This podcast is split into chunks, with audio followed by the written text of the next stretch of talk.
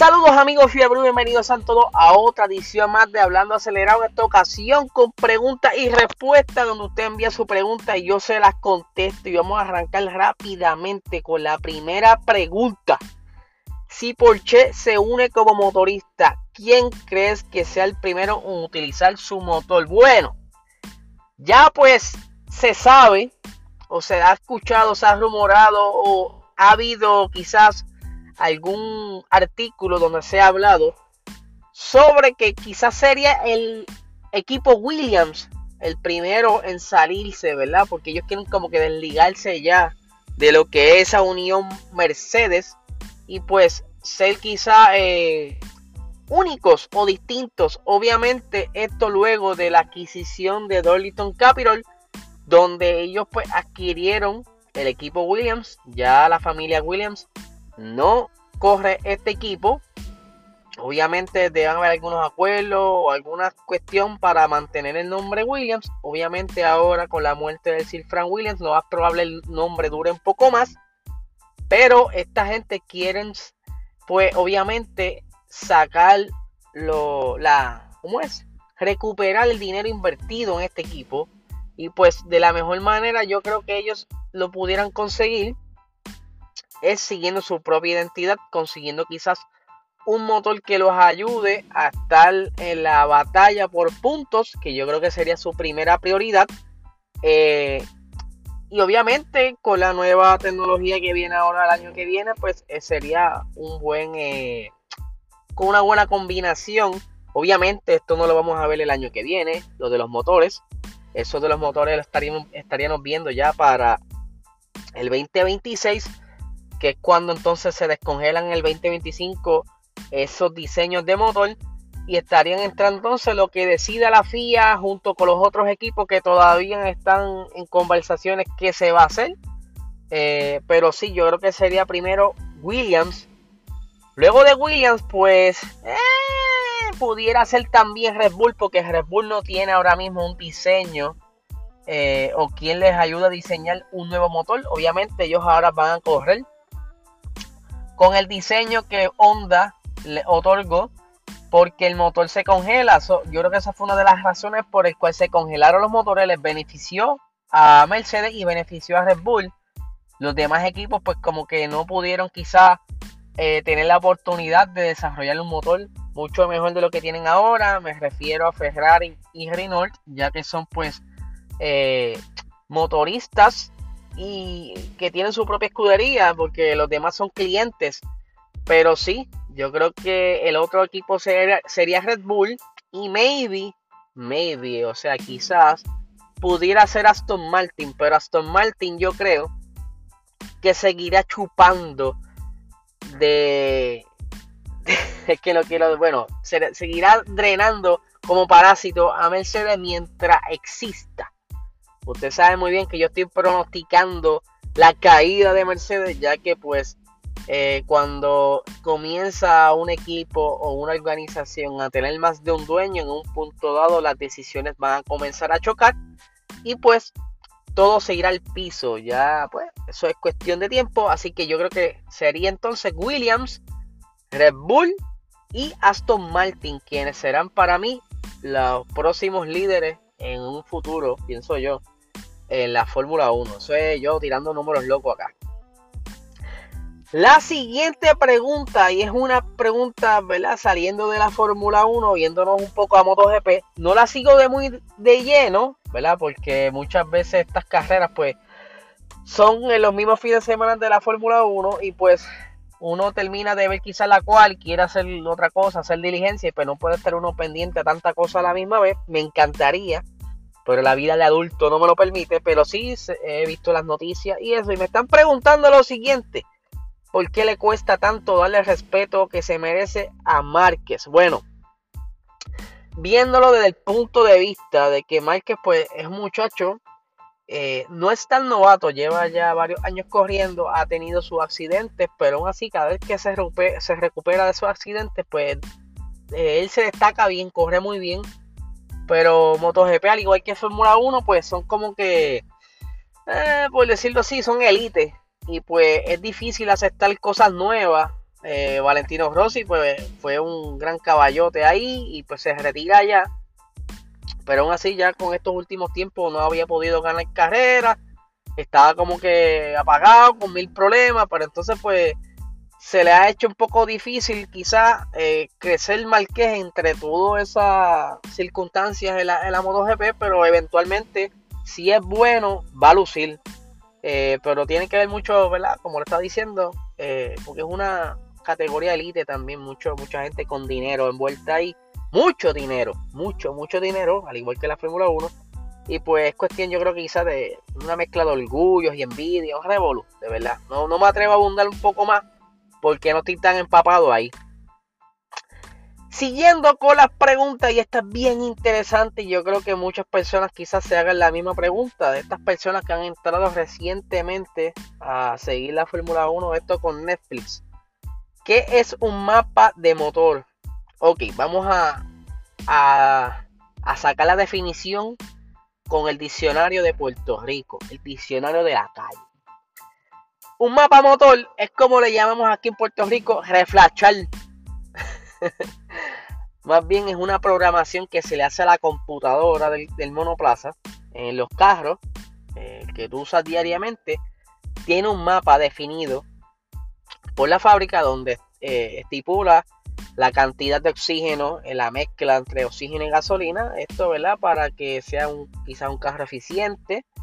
Cuando esto se altera, o en la calle le llaman, lo reflachan o lo truquean, pues ellos juegan o le montan una computadora más avanzada, más moderna, con más opciones, o se ponen a jugar dependiendo del carro que sea con los valores que tiene la computadora de fábrica esto para aumentarle más potencia, eh, jugando con la mezcla de gasolina, todas esas cosas. que pasa? En la Fórmula 1 en un momento dado, y esto fue hasta, no, yo creo que fue hasta la mitad de la temporada eh, pasada, donde eh, durante la carrera, si no te iba muy bien, se ponían a jugar con, esto, con estas programaciones. Mercedes era uno de ellos eh, Ferrari también lo hizo, pero la, colmó la gota en el vaso, eh, no sé cómo se dice ese dicho. Lo que causó el problema fue que empezaron a sospechar de unas programaciones, mapas, eh, de Mercedes cuando decían, este, vamos a poner el party mode, es verdad que se utilizaba mucho en carrera o en quali y era una combinación en el motor que le daba mucho más power, mucho mejor eficiencia y tenía más velocidad. ¿Qué sucede? Esto no recuerdo en qué gran premio fue, pero desde la temporada pasada eh, la FIA estipuló que con la programación o mapa que utilices en la quali es la que estará utilizando en la carrera. O sea, no vas a cambiar ningún modo vas a correr tal y como clasificaste. Esto es bueno y malo.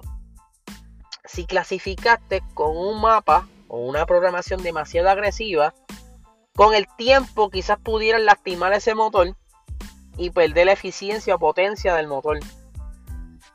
Eh, otra, eh, como único también puedes, o sea, como único puedes cambiar durante la carrera es que tú tengas problemas con ese mapa o esa programación que lo hemos visto, que se va quizás el carro en blanco, no quiere hacer nada, pues tú tienes unos mapas de backup, ¿verdad? Que lo ha permitido la FIA. Estos mapas los lo revisa la FIA.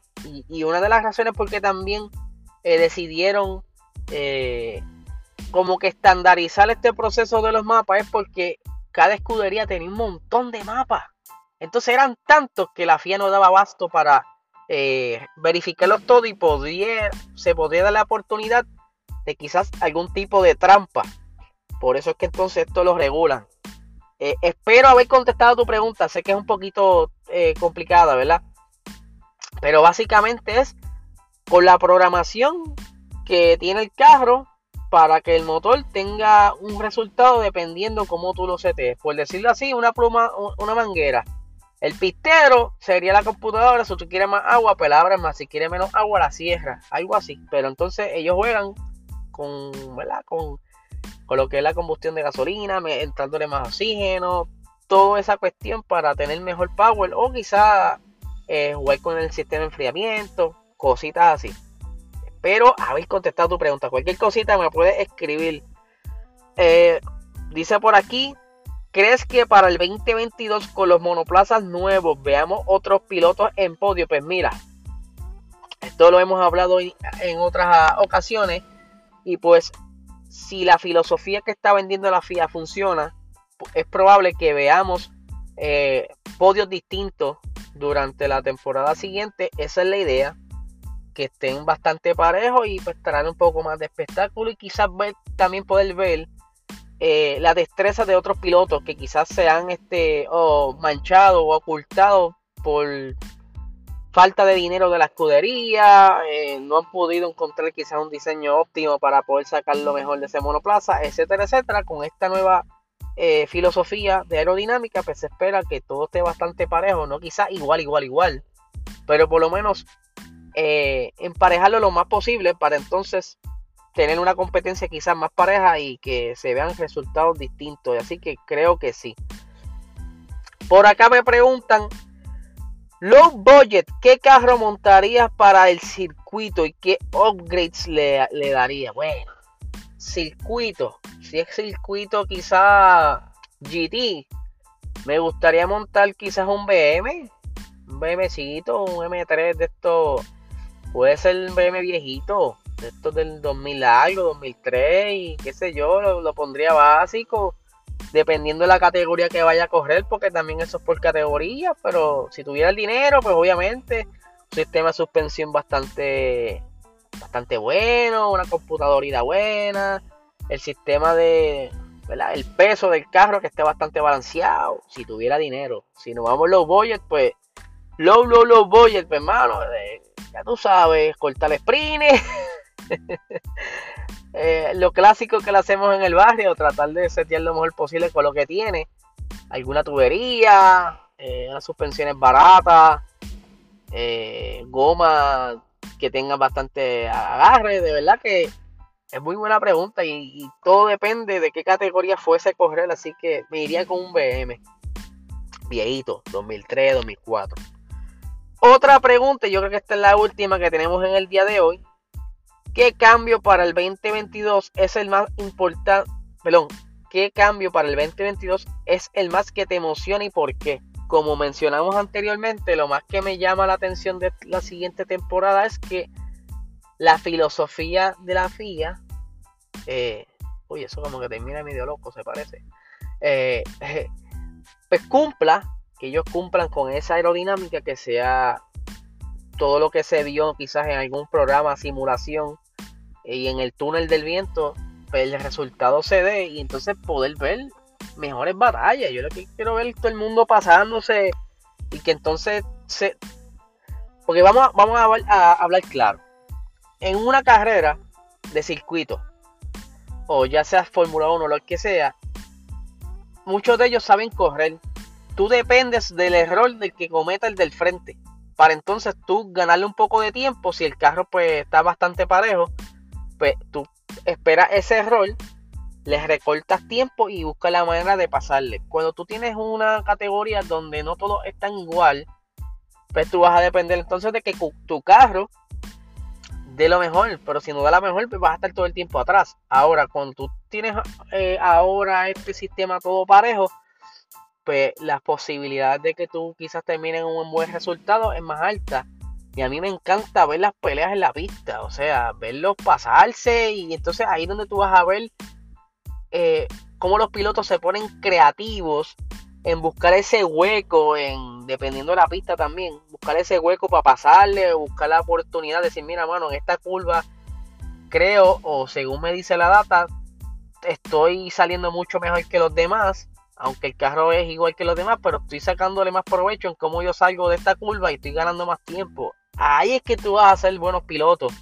Por eso es que de la Fórmula 2 y Fórmula 3 salen unos pilotos súper nítidos porque tú los pones a todos en unas eh, mismas condiciones y tú los vas desarrollando. Entonces, como tú tienes un carro igual, tienes que tú exprimir ese carro y pulirte tú, buscar la debilidad del otro en su, en su trazada de, de, carrera o, de, la, o mejorar tú, cómo tú entras a la curva, cómo tú sales, todo eso, entonces te pones a pensar más y más y más y más para hacer tú la diferencia. Ahí es donde tú vas a ver buenos pilotos. Eso es lo que me emociona. Quiero ver esas peleas, quiero ver qué pilotos de verdad hay. Me hubiera gustado ver a, a Nicole Holkenberg, aunque, ¿verdad? Él en un momento dado tuvo un carro bastante bueno y él llegó a ganar muchos puntos, pero me hubiera haber, eh, gustado verlo coger, al igual que Kevin Magnussen, a, a Roman Grosjean, que ya lo vieron que en Indy le va súper brutal, esos carros son parejos y el muchacho está luciendo allá, porque lo, lo puliste en un cajo cáscara. Eh, y, sin mencionar todos los pilotos que quizás no pudieron tener esta oportunidad de ver esta Fórmula 1 o esta categoría ahora con esta oportunidad de que todo el mundo esté básicamente igual. Tacho, no, esto va a estar bien nítido. Y ahora con, con estos chamaquitos nuevos que están, un ejemplo, Mick Schumacher, están en ese cáscara de. Eh, en teoría, el año que viene debería estar mucho mejor que lo que están ahora. Más que ellos abandonaron este carro, todos los, upgrades de este carro para eh, dárselos al carro del año que viene, que tú lo menos que esperas que por lo menos entren en la zona de puntos. Por entonces, al ser parejos, vamos a ver quién, quién de verdad corre ahí o quién de verdad era quien era por el carro que tenía. Sin mencionar nombres porque se me, se me ofenden. O sea, hay pilotos y hay pilotos buenos hay pilotos buenos en la parrilla que lamentablemente no tienen carro o, no hay dinero suficiente para demostrar sus destrezas. Me puse emocional, discúlpenme, me emociona esto. Quiero verlos ya correr en la temporada que viene. Así que, gente, espero que les haya gustado este episodio de preguntas y respuestas. Recuerden que esta noche venimos con Box Talk a través de nuestro canal de YouTube PR Racing Sports. Estaremos en vivo para la gente que nos ve normalmente por Instagram, nos estamos mudando a YouTube.